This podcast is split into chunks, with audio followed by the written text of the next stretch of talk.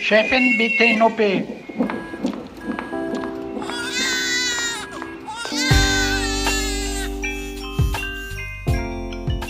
Hallo und herzlich willkommen zur 36. Folge unseres Gyncasts, der völlig unzensierten gynäkologischen Sprechstunde.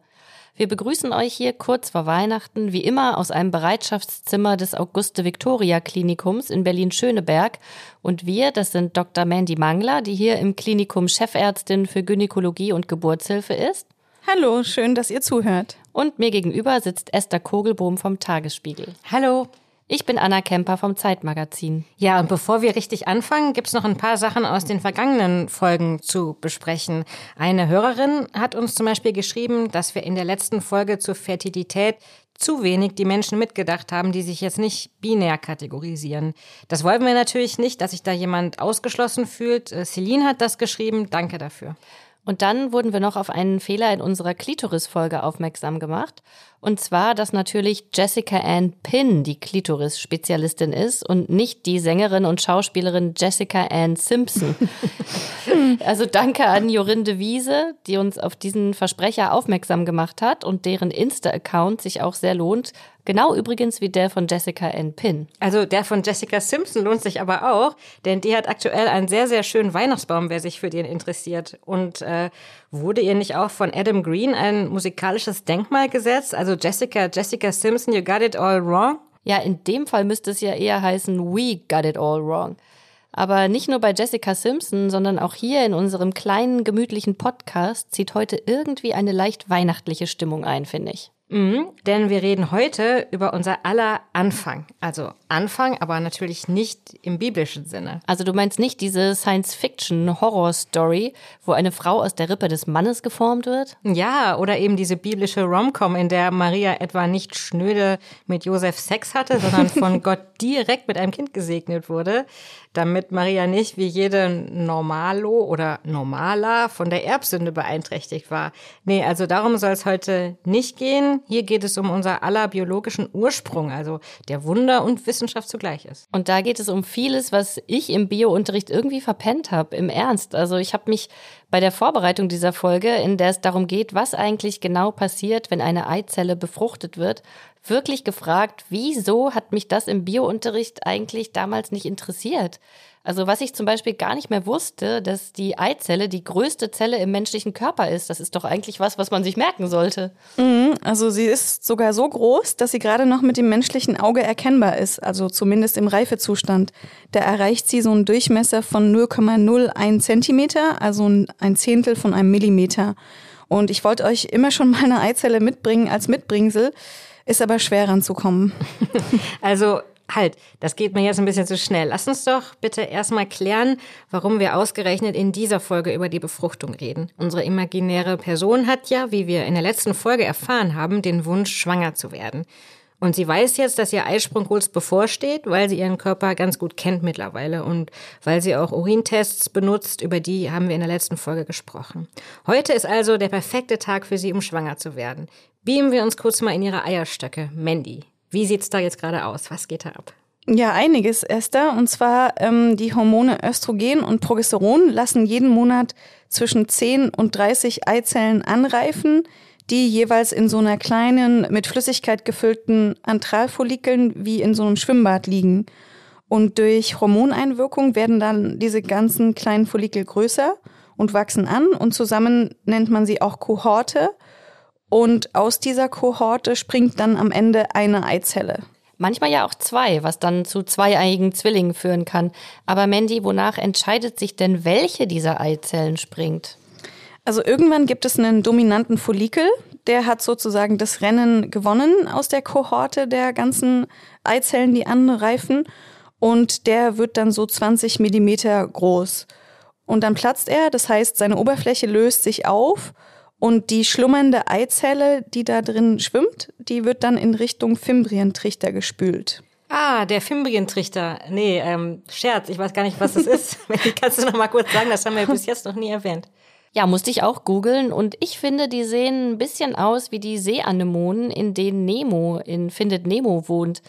Aber äh, ich schätze mal, für die Eizellen sind diese Trichter nicht ein neues Zuhause, sondern eher Durchgangsstation.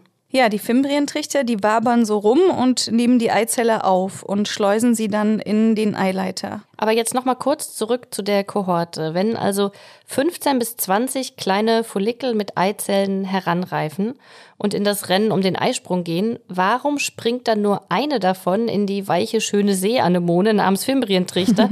und woher wissen die anderen, dass das Rennen verloren ist? Ja, das ist wirklich unfassbar spannend, finde ich. Also ein sehr durchdachter Prozess, so äh, meint man fast. Also die kleinen Follikel der Kohorte werden durch das sogenannte FSH, also das follikelstimulierende Hormon, angeregt. Das kommt ja aus dem Gehirn, das kennen wir schon. Und das führt dazu, dass Östrogene produziert werden in diesen kleinen Follikeln, also weibliche Hormone. Und von diesen weiblichen Hormonen eben hauptsächlich ein bestimmtes, nämlich das Estradiol. Und das muss man sich dann so vorstellen, also dass dieses FSH im Gehirn gebildet wird, hochkomplex abgegeben wird ins Blut und dann zum Eierstock gespült wird und dort über die Blutbahn eben persönlich an den Eizellen andockt, über die Rezeptoren der Eizelloberfläche. Und der dominante Follikel oder der, der zum dominanten Follikel wird, der ist einfach sensibler für diese Andockung durch das FSH. Also lohnt sich wie immer sensibler zu sein als andere.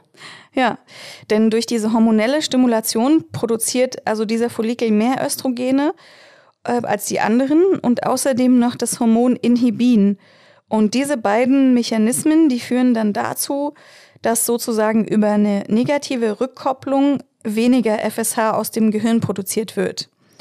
Und die anderen Follikel aus der Kohorte, die bräuchten dieses FSH aber dringend, um noch mehr zu reifen und die kriegen es dann nicht mehr und die schrumpfen und die werden dann arthritisch, also fallen einfach zusammen. Tragisch, ja. Also die Eizellen, die schrumpfen, können die denn dann nochmal ins Rennen gehen? Haben die noch eine zweite Chance beim nächsten Zyklus? Nee, die sind verloren und gehen zugrunde. Also sie hatten wirklich nur diese eine Chance. Okay, und unser dominanter Follikel, der freut sich, aber äh, woher weiß er denn, dass er jetzt springen muss? Ja, das weibliche Hormon Estradiol, das er produziert, das haben wir schon gesagt, ne, Östrogen, das lockt ein weiteres Hormon aus dem Gehirn hervor, und zwar das luteinisierende Hormon, LH. Und das wird jetzt ausgeschüttet, und zwar in so richtig hohen Mengen. Das ist dieser LH-Peak, der dann in den Urintests zum Eisprungmessen genutzt wird. Und der führt dazu, dass der Follikel noch größer wird und zur Oberfläche des Eierstocks wandert und diese Oberfläche eben durchdringt. Also er bildet erst so eine kleine Beule und dann lösen Enzyme so die äußere Schicht vom Eierstock auf und dann platzt der und mit diesem Wasser, was eben in diesem Follikel ist, wird die Eizelle rausgespült. Und dieser Eisprung passiert immer nur in einem Eierstock, also links oder rechts? Ja, da gibt's tolle Studien, die haben geguckt, wenn der Eisprung einmal rechts war, wo er dann das nächste Mal auftritt, und das ist wirklich so, dass er zu 50 Prozent dann wieder rechts und zu 50 Prozent links. Also wirklich komplett random. Springen klingt ja jetzt total dynamisch. Ne? Mich mhm. erinnert das so ein bisschen an unsere Beckenbodenfolge, als wir über das Jump House auch berichtet haben. Ist es auch so, Mandy hüpft da jetzt die Zelle fröhlich in den Eileiter oder ist es eher so ein träges, besoffenes Abrutschen? Ja, der Jump House Sprung in den Fimbrientrichter, der ist schon relativ schnell, ja also das Spülen, äh, rausspülen. Aber danach ist die Eizelle dann eher langsam und bewegt sich nur noch so ein paar Millimeter in der Stunde. Aber die Eizelle lässt beim Sprung etwas zurück. Und zwar ein Eibläschen, also die Hülle, in der es herangereift ist. Und das wird im Eierstock zu dem sogenannten Gelbkörper umgewandelt. Und dieser Gelbkörper, der produziert das Hormon Progesteron. Und das sorgt jetzt schon mal dafür mit Östrogen zusammen, dass die Schleimhaut in der Gebärmutter so flauschiger und größer wird, also als Vorbereitung für eine Schwangerschaft. Also man könnte sagen, die beiden schütteln sozusagen schon mal das Kissen auf. Ja. Ne? Da will natürlich unsere Eizelle dann unbedingt hin. Ähm, jetzt findet sie sich aber gerade noch im Eileiter unserer imaginären Person und damit es zur Befruchtung kommt, fehlt noch eine Zutat. Äh, was war das nochmal gleich? Also ich glaube ein Spermium. äh, da gibt es ja durchaus verschiedene Möglichkeiten, wie diese zwei Zellen im Körper unserer Person zueinander finden können. Eine Möglichkeit äh, sind da natürlich Ejakulation und Penetration, Mandy, aber das ist bei weitem nicht das Einzige. Ja, da gibt's auch andere Wege, also künstliche Befruchtung, klar.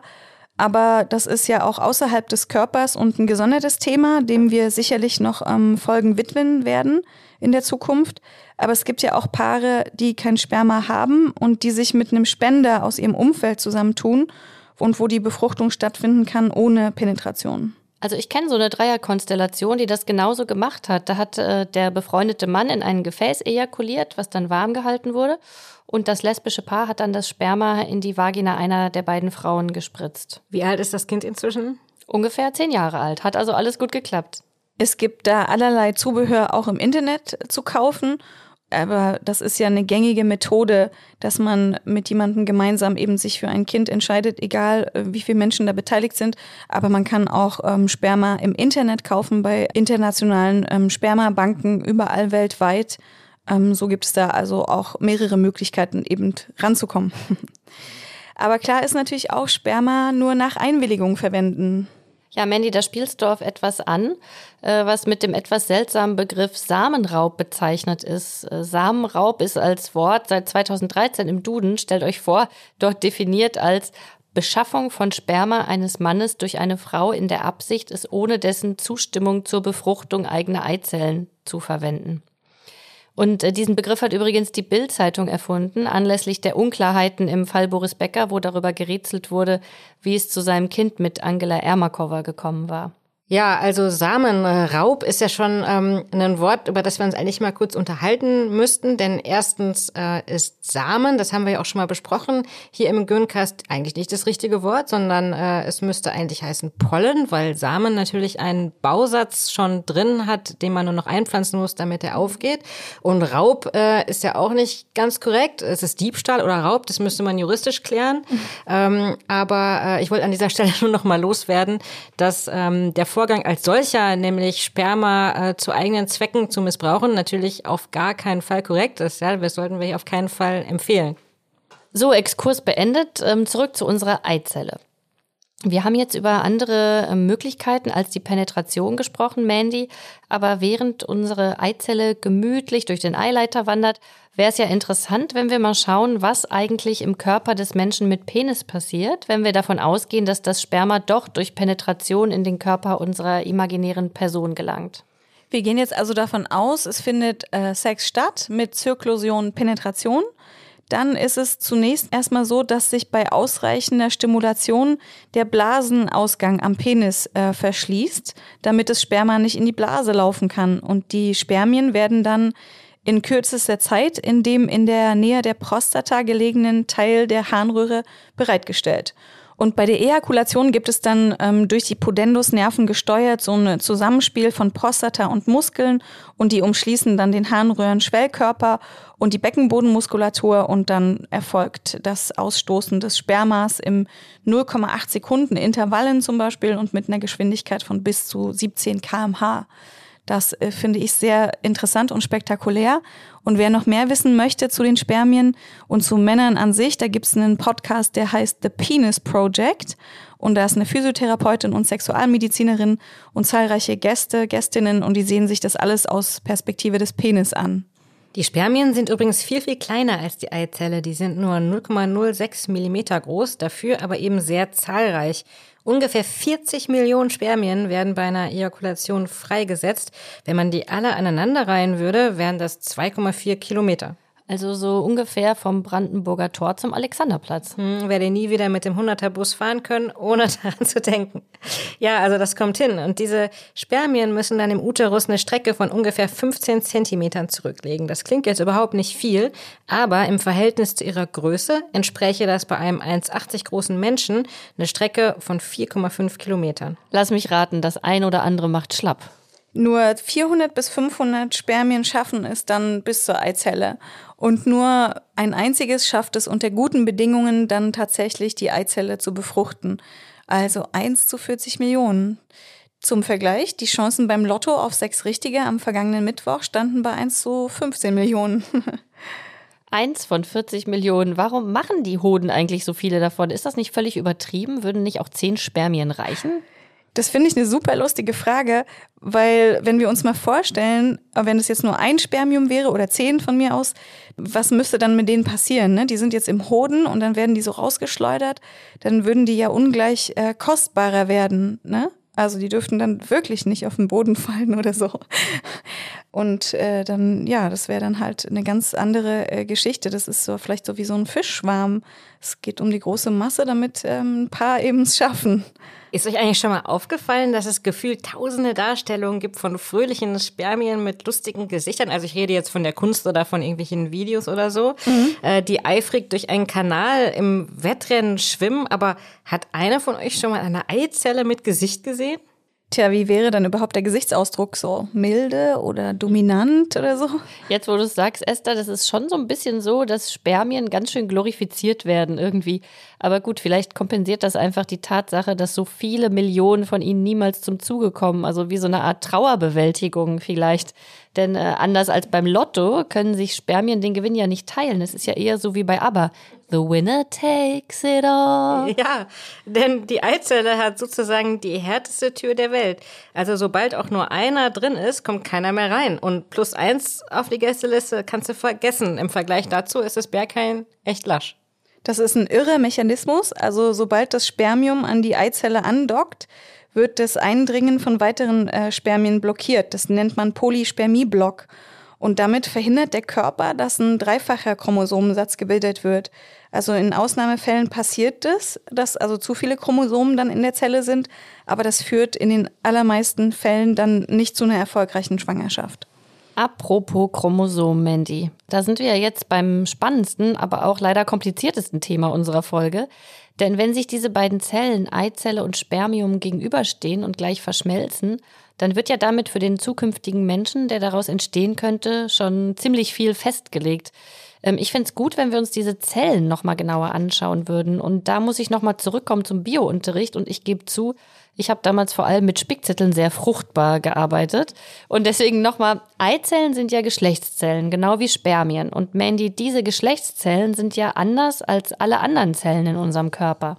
Mhm. Also alle Körperzellen sind diploid. Das heißt also, dass dort ein doppelter Chromosomensatz äh, vorliegt in allen Körperzellen. Also die Kombination aus mütterlichen und väterlichen Erbanlagen.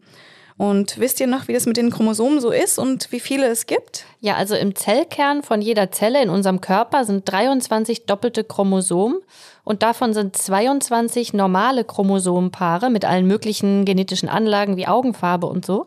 Und ein Chromosomenpaar sind die Geschlechtschromosomen. Also X und X oder X und Y. Also bei den meisten Menschen es gibt auch Menschen, die jetzt nicht den Standardchromosomensatz haben, aber die Mehrheit hat eben 46 Chromosomen. Und super spannend, also diese 46 Chromosomen sind so in kleinen Helixstrukturen angeordnet. Das sieht aus wie eine Wendeltreppe, die auch sich in sich nochmal wendelt, also dreifach ineinander gezwirbelt. Und das Material, aus dem sie gebaut sind, diese ganzen Chromosomen, das sind letztendlich nur vier Aminosäuren. Ja, interessant, dass wir alle aus der unterschiedlichen Kombination von nur vier Aminosäuren bestehen. Mhm. Also alle die gleichen vierfarbigen Lego-Bausteine haben sozusagen, die eben nur von verschiedenen Kindern in unterschiedlicher Reihenfolge zusammengesetzt wurden. Ja, finde ich auch. Und äh, zurück zum Aufbau. Also alle Zellen im Körper, jede einzelne hat 23 mal 2, also 46 Chromosomen. Und nur bei den Geschlechtszellen, also den Keimzellen wie Eizelle und Spermium, da ist es anders. Die sind haploid, also die haben nur die Hälfte von diesen Chromosomen. Also wie viel? Ähm, lass mich kurz überlegen. 46 durch 2 sind 23. Also einmal 23. Ja, also 22 und ein Geschlechtschromosom, ja? Das klingt so unspektakulär, aber ist unglaublich ausgeklügelt, denn sonst würden ja bei der Vereinigung von Spermium und Eizelle immer wieder noch mehr Chromosomen, als die Zelle haben kann, entstehen. Und es ginge dann nicht, weil die Nachkommen nicht lebensfähig wären. Also äh, wir häufen hier nicht immer mehr Chromosomen an im Laufe der Evolution. Mhm. Das ist ja gut eigentlich, ne? Ja, genau. Und diese Zellen, also wie es dazu kommt, dass diese Geschlechtszellen eben nur einen einfachen Chromosomensatz haben, das ist, weil sie einen komplexen Teilungsvorgang hinter sich haben Da erinnert man sich wahrscheinlich noch an die Begriffe Meiose und Mitose. Und Meiose, das ist eben der Prozess, der dazu führt, dass aus einer mütterlichen Zelle nur noch das äh, halbe Chromosomenmaterial übrig bleibt. Und ähm, dabei gehen keine Erbinformationen verloren, aber ähm, die genetische Varianz bleibt erhalten durch so ein Crossover. Das ist relativ kompliziert. Da werden Gene hin und her getauscht, damit wir nicht immer nur die gleichen Nachkommen produzieren. Das wäre ja auch ein Ding, wenn wir immer nur die gleichen Nachkommen produzieren würden. Also ja. danke Mariose, meine Genzellen rauchen schon.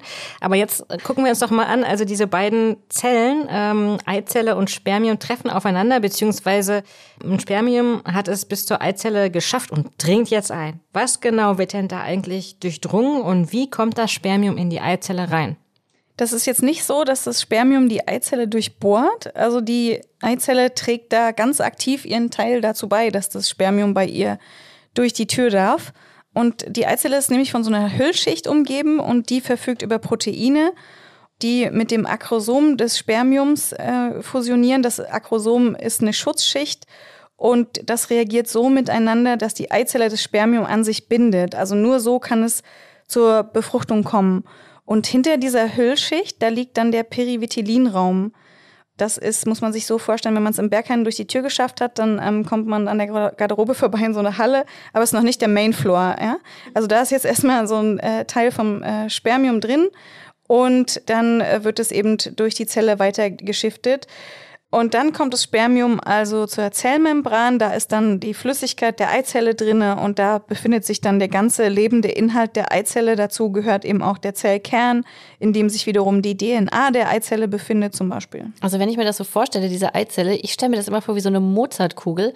Da ist also die äußere Schicht, das ist so Schokolade und dann kommt der Pervitilinraum, das ist Marzipan und dann am Ende ist dann der kleine Nougatkern und das ist dann das Allerwichtigste, der Zellkern. Ja, ja Grüße an unsere Hörerinnen äh, nach Salzburg an dieser Stelle. Ich krieg richtig Appetit. Genau. Und das, Anna, was du dir wie Nougat vorstellst, also der Zellkern der Eizelle, da befinden sich dann die gesamten zellulären Strukturen und auch noch weitere wichtige Bausteine für die Schwangerschaft. Also das ähm, hält alles die Eizelle vor. Und da sind auch so kleine Vesikel, das muss man sich so vorstellen wie so kleine Gefährte, also so Bläschen. Und da kommt Ernährung raus für den ganzen Prozess. Und ja, dann wird das genetische Material vom Spermium weiter transportiert und kann sich dann eben äh, mit dem genetischen Material der Eizelle verbinden.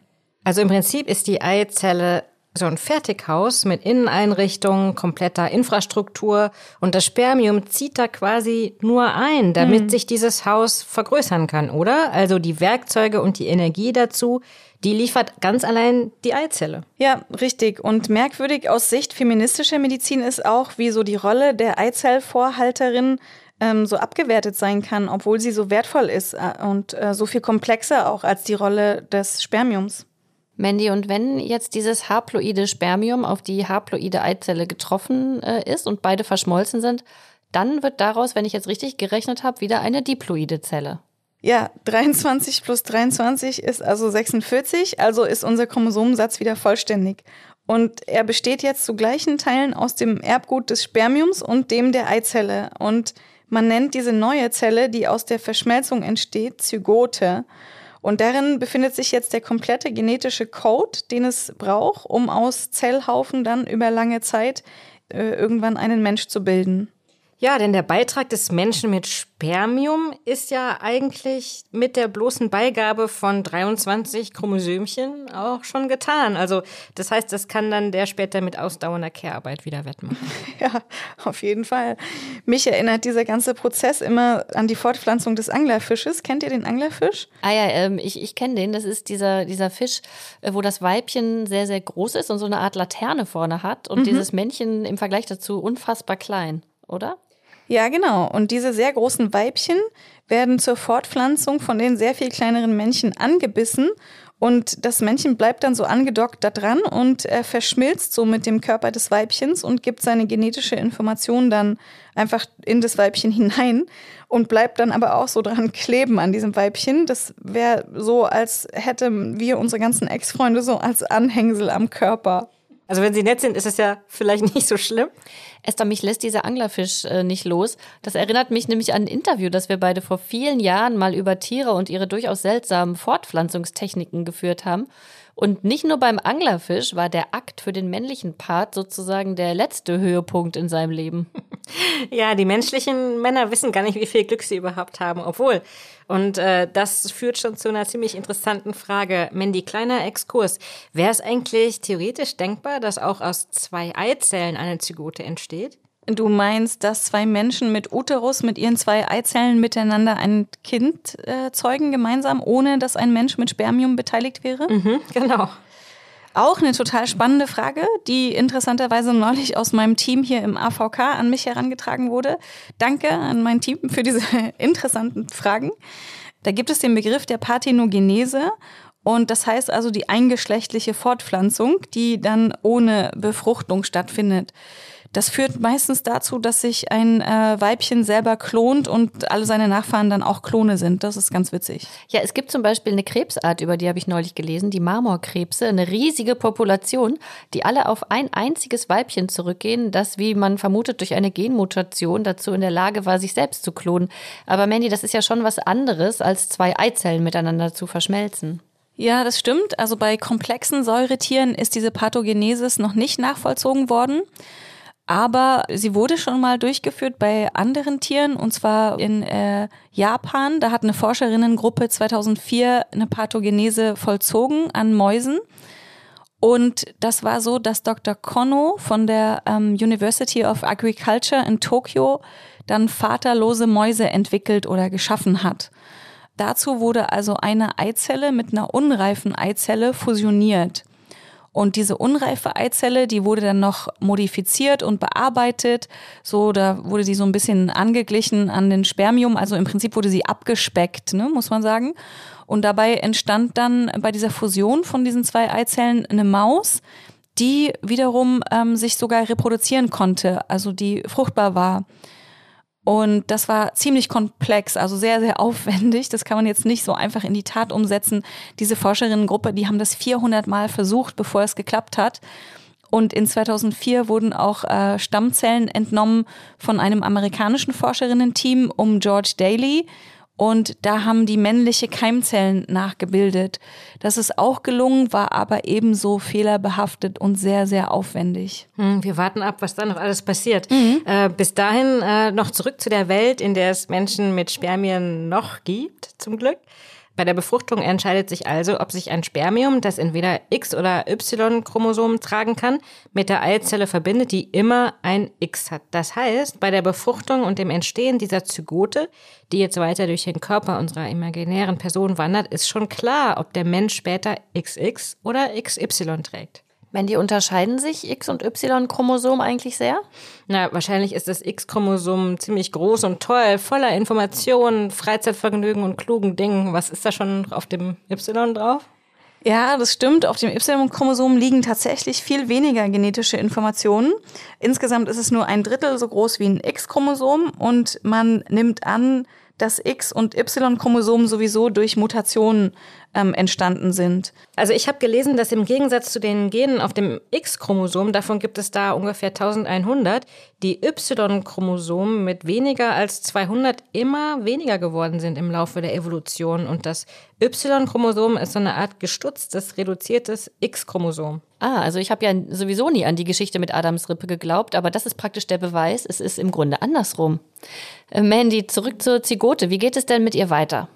Ja, wenn alles gut geht, dann wandert diese Zygote durch den Eileiter, wo ja die Befruchtung stattgefunden hat, ne? also sich Spermium und Eizelle getroffen haben. Und von dort wandert sie weiter zur Gebärmutter und das dauert dann so drei bis fünf Tage. Und dabei wird sie schon größer, also sie teilt sich. Sie muss man sich so vorstellen, sie rollt dann so und vergrößert sich und es werden mehr Zellen und so. Und das dauert drei bis fünf Tage und die Gebärmutter hat sich darauf schon vorbereitet, wie jeden Monat, egal ob da eine Zygote kommt oder nicht.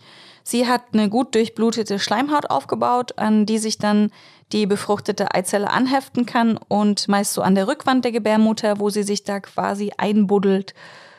Und das ist auch ein sehr interessanter Prozess, weil die befruchtete Eizelle so Enzyme aussondert, die dann zum Auflösen der, von einem Teil der Gebärmutterschleimhaut führen. Und dort äh, ja, macht sie sich wie so ein kleines Bett und äh, legt sich da rein und bleibt dann da und wächst an. Und ist das dann äh, auch erst der Moment, wo man von schwanger sprechen kann? Tja, das ist eine fast philosophische Frage. Ne? Ähm, in, in dem Moment, wo sie sich einpflanzt, da wird es schon deutlicher für den Körper, dass er schwanger ist.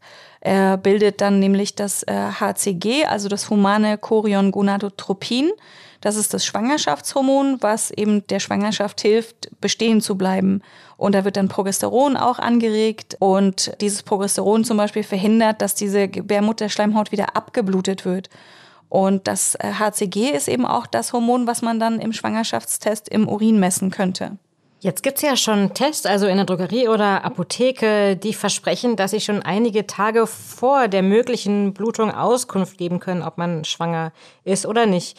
Unsere imaginäre Person, die ja echt sehr, sehr gerne schwanger werden will, kann es natürlich gar nicht abwarten und besorgt sich jetzt so einen Test. Und der ist dann tatsächlich positiv. Wie verlässlich ist dieses Testergebnis denn, Mandy? Ja, wenn es positiv ist, dann ist es sehr, sehr wahrscheinlich, dass das stimmt. Also das gibt ganz, ganz wenig Fälle, wo der Schwangerschaftstest positiv ist und man eigentlich nicht schwanger ist. Wenn er negativ ist, dann kann es sein, dass man noch zu früh war in, in dieser Phase und dass der später erst anschlägt. Also ab, es gibt Tests, die ab zehn Einheiten Beta-HCG im Blut ausschlagen. Das ist schon sehr, sehr früh in der Schwangerschaft. Was ich mich immer gefragt habe, sollte man sich als Schwangere oder als Person mit Kinderwunsch also verkneifen, diesen Frühtest aus der Drogerie zu holen, um sich nicht eventuell zu früh zu freuen? Also, denn dieses HCG wird doch zum Beispiel auch dann produziert, wenn es beispielsweise zu einer Eileiterschwangerschaft kommt. Ja, also wenn du so fragst, ist es so, dass ähm, ähm, wenn man eine Schwangerschaft biochemisch nachweisen kann, dann ist eben noch eine relativ hohe Rate, dass trotzdem diese Schwangerschaft eben nicht weiter wächst. Und da gibt es eben äh, Untersuchungen, dass man dann immer noch eine 50-prozentige Rate an nicht weiterwachsen dieser Schwangerschaft hat, wenn man sie biochemisch nachweist, also so ganz früh. Ähm, also könnte man sagen, wenn man sie mit so einem frühen Schwangerschaftstest nachweist, ist die Wahrscheinlichkeit, dass das weiter bestehen bleibt, 50 Prozent. Und würde man das jetzt später erst tun, dann ist die Wahrscheinlichkeit schon bei 70 Prozent. Kannst du mal später ungefähr datieren? Ja, wenn man das zum Beispiel jetzt nach der siebten, achten Woche, also einige Wochen später durchführt, dann ist die ähm, Rate, dass die Schwangerschaft nicht mehr weiter wächst oder durch irgendeinen anderen Grund verloren geht, nicht mehr so hoch. Mandy, kannst du mal erklären, ähm, was eine Eileiter-Schwangerschaft ist und wie es dazu kommt? Wir haben ja gesagt, bei der Befruchtung befinden sich Eizelle und Spermium im Eileiter. Und das ist ein super interessantes Organ auch, wenn man das sich anguckt und unter dem Mikroskop ansieht, dann ist es so labyrinthartig aufgebaut. Also Eizelle und Spermium müssen erstmal durch dieses Labyrinth des Eileiters, aber dabei können sie auch hängen bleiben, weil das wirklich sehr verworren ist, einfach räumlich. Und wenn sie dann da hängen bleiben, dann ähm, wachsen sie da einfach weiter und denken, sie sind im, in, in der Gebärmutter und dann so entsteht eine Eileiterschwangerschaft. Also ist einfach der falsche Ort, an dem die sich eingepflanzt haben. Da kommen wir dann nochmal in der Folge auch drauf zurück, wenn es um Komplikationen eben in der Frühschwangerschaft mhm. äh, geht, oder? Würde ja. ich sagen. Mhm. Ja. Und jetzt haben wir ja besprochen, also man kann einen Urintest machen, dann äh, ist natürlich auch ein Zeichen, wenn die Periode ausbleibt, dass man vielleicht schwanger ist. Mandy, was gibt es denn sonst noch für Möglichkeiten, eine Schwangerschaft sicher festzustellen? Man kann das auch im Blut messen, dieses äh, Hormon, das HCG. Das kann man dann eben ein paar Stunden früher als durch einen Urintest äh, im Blut bestimmen. Ja? Und das Blut wird natürlich von der Ärztin äh, abgenommen und im Labor untersucht. Das macht man im Prinzip, wenn man es ganz genau wissen will oder wenn man reproduktionsmedizinische Hilfe hatte, dann ähm, will man sich jetzt nicht unbedingt auf einen Urintest verlassen, sondern sagt, okay, dann äh, bestimmen wir das im Blut, weil dann können wir auch gleich quantitativ gucken, also wie hoch ist dieses Beta-HCG und wie wahrscheinlich ist es, dass es eine Schwangerschaft ist, die bleibt. Es gibt natürlich überhaupt keinen Zwang, äh, einen Schwangerschaftstest zu machen. Man kann natürlich auch einfach total entspannt ja. warten. Ich bin jetzt dazu auch nicht der Typ, gebe ich offen zu. Ähm, aber viele Hebammen raten ja auch dazu, erstmal einfach zwei, drei, vier Wochen ins Land gehen zu lassen, mhm. um dann in ganz in Ruhe einen Schwangerschaftstest zu machen oder eben seine Gynäkologin aufzusuchen. Man muss ja keinen Test machen. Ja, richtig. Also mhm. man kann einfach auf die sekundären Schwangerschaftszeichen warten und muss nicht äh, das so ähm, gleich als erstes in der Schwangerschaft messen, was da passiert. Was wären das denn für sekundäre Anzeichen? Ähm, ja, Brustempfindlichkeit äh, oder Übelkeit, ähm, Ausbleiben der Periode ist natürlich das Hauptzeichen. Es wird auch im Staatsexamen häufig gefragt, was ist die häufigste Ursache für ein Ausbleiben der Menstruation? Ist Schwangerschaft. Das so ist ja kompliziert ist das also. Frage, ja. Genau, und jetzt könnt ihr auch alle Medizin studieren. Nein. Es ist naheliegend, aber es ist ja, wenn man aus der ähm, Idee der Erkrankung denkt, dann ist es vielleicht nicht das naheliegendste erstmal, aber klar. Wir haben ja euch, liebe HörerInnen, auf Instagram gefragt, welche Fragen ihr zum Thema Befruchtung habt. Und vielen, vielen Dank für eure zahlreichen, hochinteressanten Antworten auf unsere Frage. Da kam zum Beispiel das Thema auf, wie eigentlich Zwillinge entstehen. Also bei zweieigen Zwillingen ist das ja klar. Dazu kommt es, wenn in seltenen Ausnahmefällen zwei Eizellen springen. Und die werden dann von zwei Spermien befruchtet. Aber wie kommt es denn zu eineigen Zwillingen?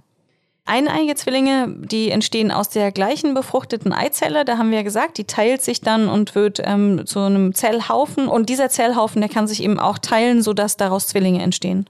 Manche Frauen äh, berichten ja auch von einem Einnistungsschmerz und ich bilde mir auch ein, ihn bei meinen Kindern gespürt zu haben. Oder horcht man dann da so in sich rein, ähm, dass gleich bei jedem Zwicken und Zwacken eine Interpretation losgeht? Naja, es gibt ja auch die Implantationsblutung. Also wenn sich die Schwangerschaft im Uterus einpflanzt, dann kann ein Blutgefäß aufreißen und dann kommt es zu einer kleinen Blutung. Die sieht meistens anders aus als eine Menstruation, also heller und ist natürlich viel kleiner und kürzer. Und viele kennen das und wissen ähm, das dann auch schon, dass das ähm, ein Zeichen für ein Einpflanzen einer Schwangerschaft sein kann. Was uns auch viele HörerInnen gefragt haben, Mandy, wie lange überleben Spermien eigentlich im Körper? Also wie viel früher kann man sie theoretisch losschicken? Wie viel früher vor dem Eisprung? Also es ist insgesamt so, dass ähm, die Beweglichkeit und auch die Anzahl der Spermien in den letzten Jahrzehnten abgenommen hat. Das hat man so beobachtet. Man nimmt an, dass es Umwelteinflüsse sind. Normalerweise halten Spermien im Körper so ein paar Tage, aber in Ausnahmefällen wurde auch schon mal beobachtet, dass bis zu zehn Tage sich die ähm, Spermien dann im Zervixschleim äh, aufhalten. Die warten dort so in Startposition, bis sie durchgelassen werden. Also es kann schon auch eine ganze Weile ähm, halten. Wir wurden auch gefragt, ob es eine besonders geeignete Position beim Sex gibt, um den Spermien sozusagen schon einen Teil der Arbeit abzunehmen. Also da gibt es keine großen randomisierenden Studien dazu, die jetzt die Sexstellungen mit der Fruchtbarkeit ähm, verbunden hätten, leider. Aber ähm, was man sagen kann, ist, wenn Frau einen Orgasmus erlebt, dann ist es äh, sehr wahrscheinlich hilfreich für äh, die Befruchtung. Und ja, insgesamt, ne, es muss halt auch irgendwie Spaß machen, natürlich. Also die beste Position ist die, ähm, wo die Frau einen Orgasmus bekommt. ja, so könnte man es abstrahieren. Sehr schön. Angenommen, unsere imaginäre Person hat den positiven Test in der Hand. Äh, Gibt es da jetzt so ein Zeitfenster, innerhalb dessen sie zur Gynäkologin geht? Oder ab wann ist da überhaupt ein Besuch sinnvoll? Muss man sofort mit dem Test in der Hand zum Telefon gehen und die Gynäkologin anrufen und einen Termin vereinbaren? Ja, eigentlich ähm, braucht man erstmal gar nicht zur Gynäkologin gehen, weil die sieht da auch nichts. Die könnte jetzt zum Beispiel nur den Urintest wiederholen, aber das wäre ja gar nicht sinnvoll sondern man kann jetzt erstmal warten, was passiert, wie es einem geht. Und ähm, also im Ultraschall sieht man frühestens nach sechs bis sieben Wochen etwas. Und auch wenn man da noch nichts sieht, ist es noch komplett normal. Also man könnte acht Wochen nach der letzten Regel zur Gynäkologin gehen, so ungefähr, und dann könnte man alles weitere zumindest mal besprechen, welche Untersuchungen noch in der Zukunft sein könnten und ja, wann die Ultraschalluntersuchungen äh, sein können und der Mutterpass eben auch ausgestellt wird und so. Ja, und genau auf diesen Besuch warten wir jetzt gespannt gemeinsam mit unserer imaginären Person und diese Wartezeit wird uns auch durch die Weihnachtszeit tragen, in der wir eine kleine Pause einlegen. Und Weihnachten wäre ja nicht Weihnachten, wenn es nicht auch Geschenke gäbe. Und ich habe euch wieder was mitgebracht. Das ist diesmal was, was ich, äh, Moment mal, sehr ähm, gewärmt an meinem Körper tragen musste, sehr lange Zeit. Ah, wunderbar, endlich Geschenke. So, Mandy Moment, holt was äh, hervor. Okay. Bin sehr gespannt. Sie hat es an ihrem Genau. Körper gewärmt. ja, für euch gewärmt und ihr müsst jetzt, da sind. Hast du was ausgebrütet? Ja.